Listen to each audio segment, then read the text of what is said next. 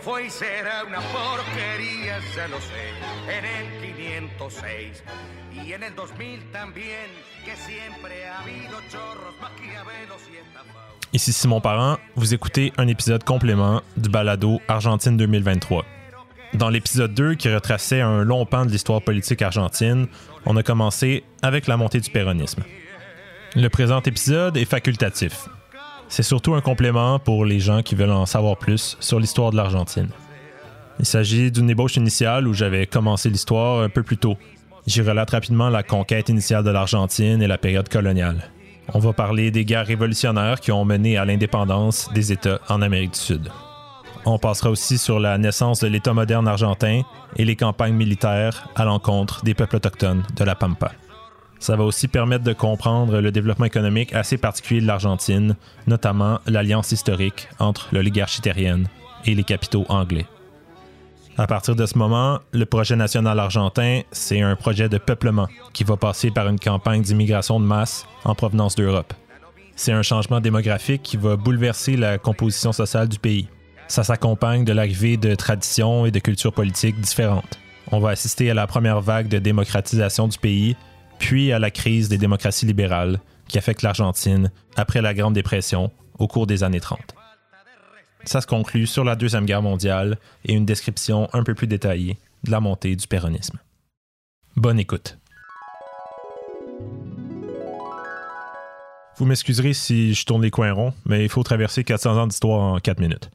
Fin 1400, les puissances européennes sont bien choquées d'avoir perdu leur accès à la route commerciale vers les Indes et les épices. In this time, the most precious substance in the universe is the spice melange. Ils vont donc envoyer des expéditions pour découvrir une voie maritime vers les Indes en passant par l'Atlantique. C'est dans ce contexte que les Espagnols et les Portugais tombent sur un continent qui leur était méconnu, l'Amérique. Et comme on se rend compte qu'il y a des ressources, ben tant qu'à être, ça va être spoliation, exploitation sauvage des populations locales, génocide. Dans le contexte de la conquête de l'Amérique, ce qu'on appelle aujourd'hui l'Argentine est une province plutôt secondaire de l'Empire espagnol. Buenos Aires, la capitale, est un port surtout peuplé par les Espagnols pour contenir l'avancée de leurs rivaux, les Portugais, au sud du continent. C'est pas une priorité pour l'Espagne, qui concentre surtout son effort de domination coloniale dans des régions minières, comme l'actuel Mexique, le Pérou et la Bolivie. Avance rapide vers 1800.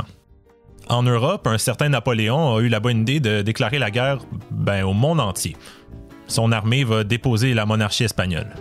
Pour les Espagnols nés en Amérique, les criollos, c'est une opportunité en or. Depuis des décennies, ils sont désavantagés dans la hiérarchie coloniale. Tous les privilèges et les postes sont réservés aux Espagnols nés en Espagne. Armés de cette rancune et inspirés par la Révolution américaine, toute récente, les criollos vont lancer des révoltes un peu partout en Amérique. En moins de 15 ans, les armées indépendantistes vont chasser les royalistes espagnols du continent. Pour de nombreux historiens, l'indépendance dans l'Amérique espagnole n'est pas une fin du colonialisme. La hiérarchie coloniale va pas disparaître, mais il va y avoir une passation du pouvoir de la monarchie espagnole vers une nouvelle classe dominante, les criollos. Pour cette nouvelle classe dominante, une oligarchie de propriétaires terriens, l'Argentine naissante, c'est un peu bar open. Pendant 50 ans, il va y avoir une sorte de guerre civile en Argentine entre seigneurs locaux pour le contrôle du pouvoir politique. Ça, c'est jusqu'à ce qu'on s'entende sur un projet commun.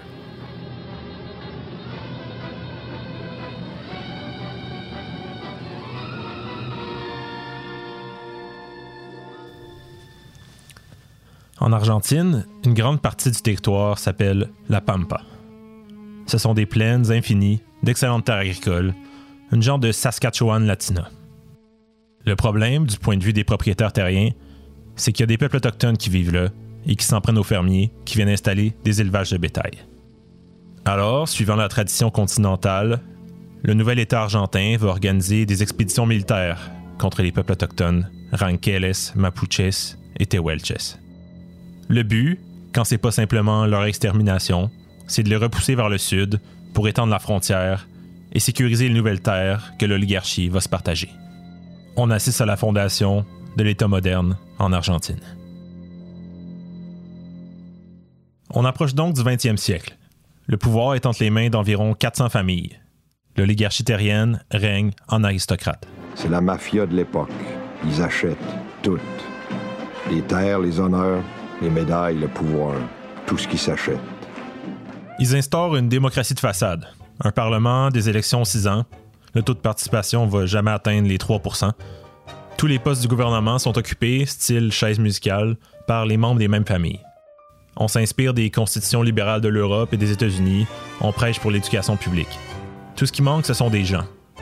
La politique du gouvernement tient en un slogan. Gouverner, c'est peupler.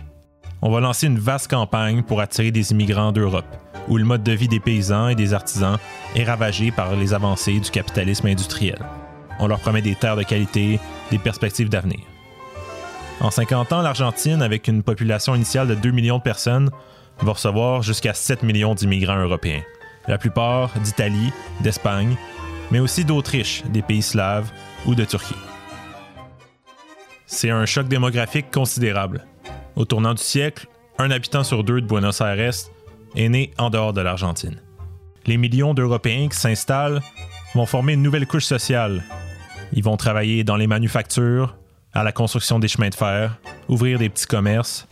Des centaines de milliers d'entre eux vont travailler dans le secteur le plus important de l'économie argentine, l'exportation de la viande de bœuf. Faut-il le rappeler, c'est l'oligarchie terrienne qui dirige. Ils ont moulé le pays selon leurs intérêts. Ils profitent d'une alliance avec la plus grande puissance de l'époque, l'Empire britannique. Les capitaux anglais sont partout en Argentine. Les Anglais construisent les ports, les chemins de fer, les usines, abattoirs. Tout ce qui se développe dans le pays, c'est ce qui permet d'envoyer les produits agricoles vers l'Europe. Mais le règne de cette alliance est menacé il y a un nouveau mouvement politique qui émerge, l'Union civique radicale. Les radicaux défendent les intérêts d'une nouvelle classe moyenne, des enfants d'immigrants qui veulent accéder à la fonction publique et des petits industriels qui veulent un autre développement économique. Les radicaux vont conspirer au sein de l'armée et fomenter des coups d'État. Leur objectif, c'est de faire respecter la Constitution et organiser des élections légites. Sous la pression des combats de rue qui reprennent sporadiquement au début du 20e siècle, le gouvernement va adopter une nouvelle loi électorale. Désormais, tous les hommes ayant fait leur service militaire obligatoire pourront voter. Ça exclut d'office les immigrants et les femmes, mais pour la première fois, en 1916, il y a une élection sans fraude électorale généralisée. Vote pas, pour l'amour de moi. Vote pas, tu vas tomber, prends pas de chance. Le résultat de l'élection est sans équivoque. Le leader radical, Hippolito Irigoyen, l'emporte avec 45% du vote. Le soir de l'élection, il va être escorté par la foule depuis sa maison jusqu'au palais présidentiel. C'est la première manifestation de la politique de masse dans la vie publique argentine.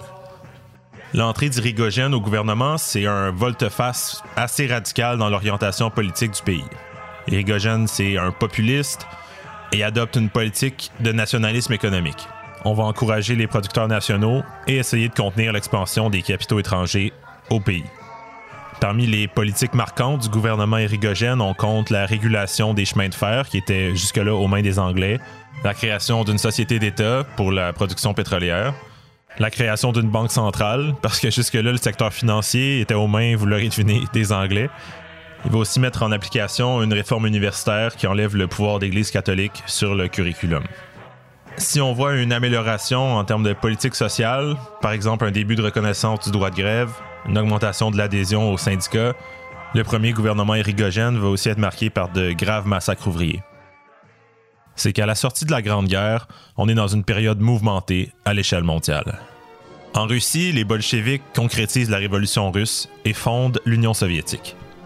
En Allemagne, les révoltes spartakistes menées par les communistes vont quant à elles être réprimées dans le sang. C'est un grand moment d'effervescence au sein du mouvement ouvrier international, et l'Argentine ne fait pas exception. Le nouveau prolétariat immigrant a ramené d'Europe des traditions de lutte, l'anarchisme, le socialisme révolutionnaire, le syndicalisme, you name it. Ceci étant dit, les forces de la réaction ont encore le dessus. En 1919 se produit la Semaine tragique, qui est une vague de grève à Buenos Aires qui est réprimée violemment, notamment par un groupe, une milice paramilitaire, proto-fasciste qu'on appelle la Ligue patriotique argentine. La semaine tragique va se solder sur le seul pogrom enregistré dans l'histoire des Amériques. La communauté juive est attaquée violemment, on les accuse d'être à la racine d'une grande conspiration judéo-bolchevique. Au début des années 20, au sud du pays, en Patagonie, les ouvriers de l'industrie de la laine vont s'organiser sous un syndicat anarchiste et leur grève qui cherche à faire respecter leur convention collective va aussi être réprimée dans le sang par l'armée et la Ligue patriotique. La peur du communisme bat son plein. Au cours des années 20, il y a une importante vague d'industrialisation dans le pays. Du temps de l'oligarchie, on avait laissé de côté l'industrie au profit du secteur agropastoral, l'élevage bovin en particulier. Désormais, il y a des ouvertures d'usines des grandes entreprises américaines comme Chrysler, General Electric, General Motors, Ford. Ils l'ont-tu l'affaire, les Américains, hein? Mais les rêves de croissance perpétuelle ne feront pas long feu. Subitement, en octobre 29, l'optimisme s'effondre. Le 24 octobre, à la bourse de New York, les spéculateurs, par peur de la baisse, jettent toutes leurs actions sur le marché.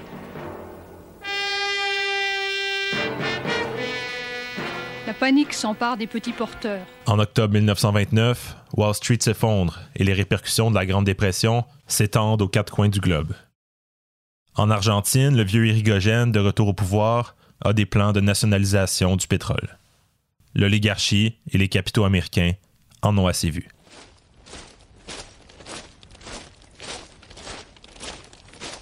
Les militaires réalisent un coup d'État et instaurent un gouvernement provisoire. Le résultat de ce coup d'État, c'est la restauration du régime de l'oligarchie. On réorganise des élections frauduleuses en 1931 où les partis conservateurs représentant les propriétaires terriens reprennent le pouvoir. C'est aussi une période de répression intense de la dissidence, que ce soit du Parti radical, des communistes, des anarchistes ou des syndicalistes. La Grande Dépression va frapper durement l'économie argentine qui dépend beaucoup de l'exportation du bœuf. Les puissances européennes ferment leurs frontières, les produits argentins trouvent plus d'acheteurs, et les propriétaires terriens vont préférer laisser leurs champs en jachère. C'est la fin de l'immigration de masse en provenance d'Europe qui laisse sa place à un nouveau mouvement migratoire, l'exode rural des travailleurs agricoles vers les grands centres urbains. Mais dans les villes, il y a une situation de chômage généralisé, donc, cette nouvelle population venue de l'intérieur, plus métissée, va s'amasser dans des quartiers en périphérie qu'on va nommer les Vijas Misereas, sorte de bidonvilles.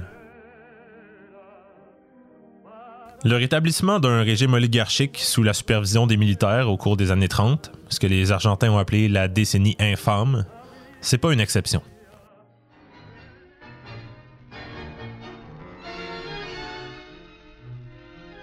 Après la Grande Dépression, les démocraties libérales sont en crise partout.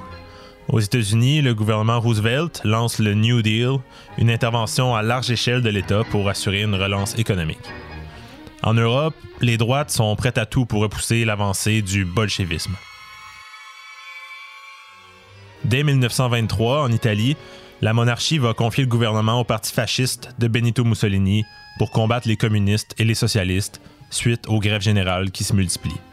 L'Italie devient rapidement une dictature à parti unique, militariste, avec endoctrinement et persécution des ennemis politiques.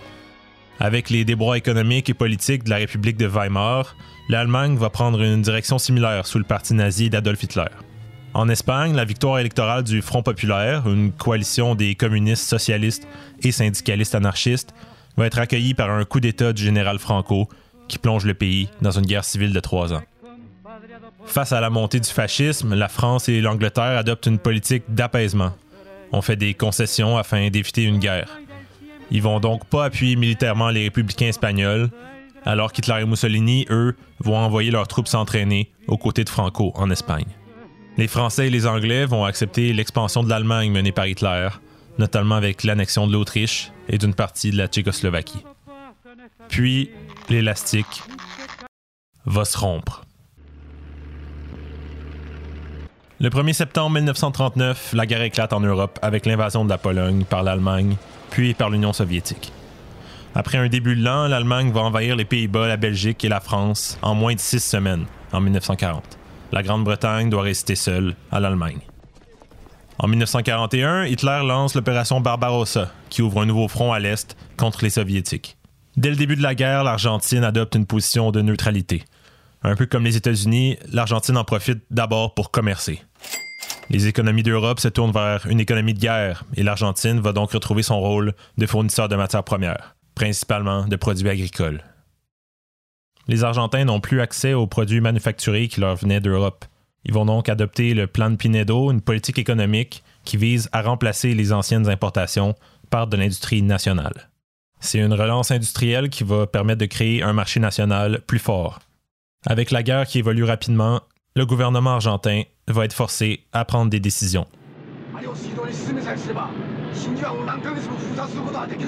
En décembre 1941, quand le Japon attaque la flotte américaine à Pearl Harbor, les États-Unis entrent en guerre et les deux camps du conflit vont se cristalliser. D'un côté, les Alliés, une alliance des Britanniques, des Américains et des Soviétiques, et de l'autre, l'Axe, l'Allemagne, l'Italie et le Japon.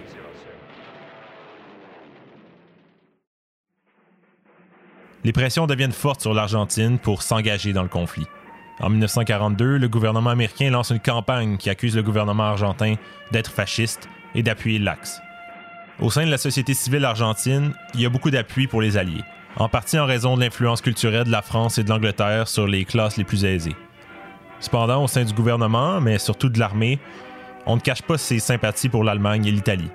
Les Allemands ont participé à la formation de l'armée argentine et le conservatisme qui règne chez les militaires a des affinités avec le fascisme. Pour les militaires, la neutralité, c'est leur compromis. Et c'est une condition non négociable. En 1943, le président argentin choisit son successeur. Et comme les élections vont être fraudées, il est d'office reconnu comme le futur président. Il s'agit d'un riche aristocrate, magnat de l'industrie sucrière dans le nord du pays, qui appuie publiquement l'engagement de l'Argentine envers les Alliés. Redoutant cette éventualité, il y a des officiers qui vont se réunir et s'organiser. Le 4 juin, 8000 soldats prennent d'assaut le palais présidentiel et instaurent un nouveau gouvernement militaire. C'est dans ce contexte que notre personnage principal fait son entrée. La Argentina tiene un líder, un patriota esclarecido, que gobierna para se Juan Perón. Mis à part maintenir la neutralité dans la guerre, le gouvernement militaire n'a pas vraiment de programme politique concret. Devant ce vide, c'est un colonel, Juan Domingo Perón, qui va saisir l'opportunité.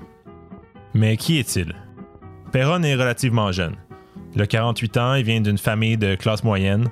Dès son plus jeune âge, il est envoyé à Buenos Aires pour étudier au collège militaire. Il est le plus jeune diplômé de sa cohorte. Au fil du temps, il gravit rapidement les échelons dans l'armée et publie de nombreux livres d'histoire et de stratégie militaire. Perron est grand, athlétique, toujours parfaitement vêtu. Au sein des officiers, il se démarque par sa clarté d'expression, ses connaissances politiques et historiques et son expérience du monde. En 1939, Perron est envoyé en Italie pour suivre des cours d'économie, d'alpinisme, de haute montagne. Pendant son voyage de deux ans, au début de la guerre, il va en profiter pour visiter plusieurs pays européens, l'Allemagne, la France, l'Espagne, la Hongrie, la Yougoslavie et l'Union soviétique. Perron va être impressionné par Mussolini et le modèle corporatiste implanté par le fascisme italien. Il va voir ce nouveau socialisme national et anti-marxiste comme une résolution de la question sociale d'ouvriers, plus de gauche, plus de droite. Tous unis, un seul peuple. C'est ça qu'il faut à notre pays. Oui, mais pour ça, il faut tout balayer. D'accord, mais il faut commencer par la vermine intellectuelle. Libraire, à s'en mettre ici. À son retour en Argentine, Perron participe aux réunions du groupe d'officiers qui va donner l'impulsion au coup d'État de 1943.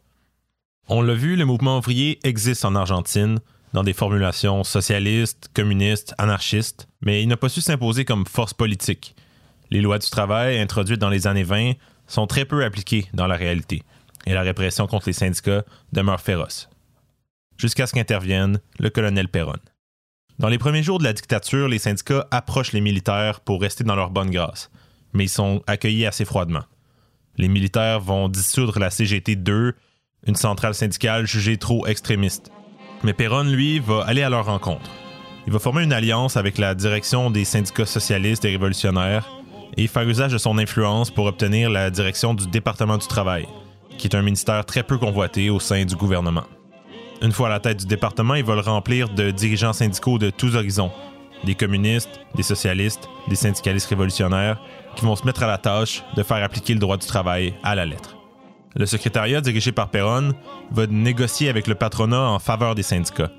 On met en application le programme historique du mouvement ouvrier argentin. Il y a la création d'un tribunal du travail, une indemnisation en cas de renvoi, un régime de pension et surtout le statut du péon, qui pour la première fois va offrir une protection juridique aux travailleurs agricoles qui vivaient jusque-là sous un régime quasi féodal dans plusieurs parties du pays. Ça va impliquer un salaire minimum, un repos le dimanche, des congés payés, du jamais vu. Mais dans l'armée et la classe dominante, beaucoup voient ça d'un mauvais œil. Perron s'allie avec les syndicats, mais il faut pas se leurrer. C'est un fervent anticommuniste. Il s'inspire de Mussolini. Sa stratégie, c'est de faire reculer le communisme en prenant les devants et en organisant le mouvement ouvrier depuis l'État. Le gouvernement va élever une nouvelle élite syndicale prête à collaborer et écarter les éléments les plus radicaux. Par exemple, le secrétariat va encourager la création de nouveaux syndicats qui va appuyer pour concurrencer d'autres syndicats communistes. La stratégie, c'est de gagner l'appui des classes populaires avec une politique sociale forte. C'est une question de défense nationale. Il faut comprendre que les militaires veulent préparer l'après-guerre. Il faut éviter l'agitation révolutionnaire et les turbulences sociales qui s'annoncent. Et c'est ce point de vue que va faire valoir Perron quand il s'adresse à l'état-major ou au patron. Quand il s'adresse aux ouvriers, par contre, il tient un discours hostile, voire violent, à propos de l'oligarchie. En octobre 1945, l'état-major se retourne contre Perron. Il va être démis de ses fonctions et emprisonné. Le 17 octobre, il y a des dizaines de milliers d'ouvriers et d'ouvrières qui se lancent dans une grève spontanée et vont marcher depuis les quartiers du Sud jusqu'à la Plaza de Majo, devant le palais présidentiel, pour réclamer le retour du colonel Perron. Le 17 octobre a été baptisé le jour de la loyauté et il marque la naissance du mouvement péroniste. Le reste de l'histoire, vous la connaissez déjà.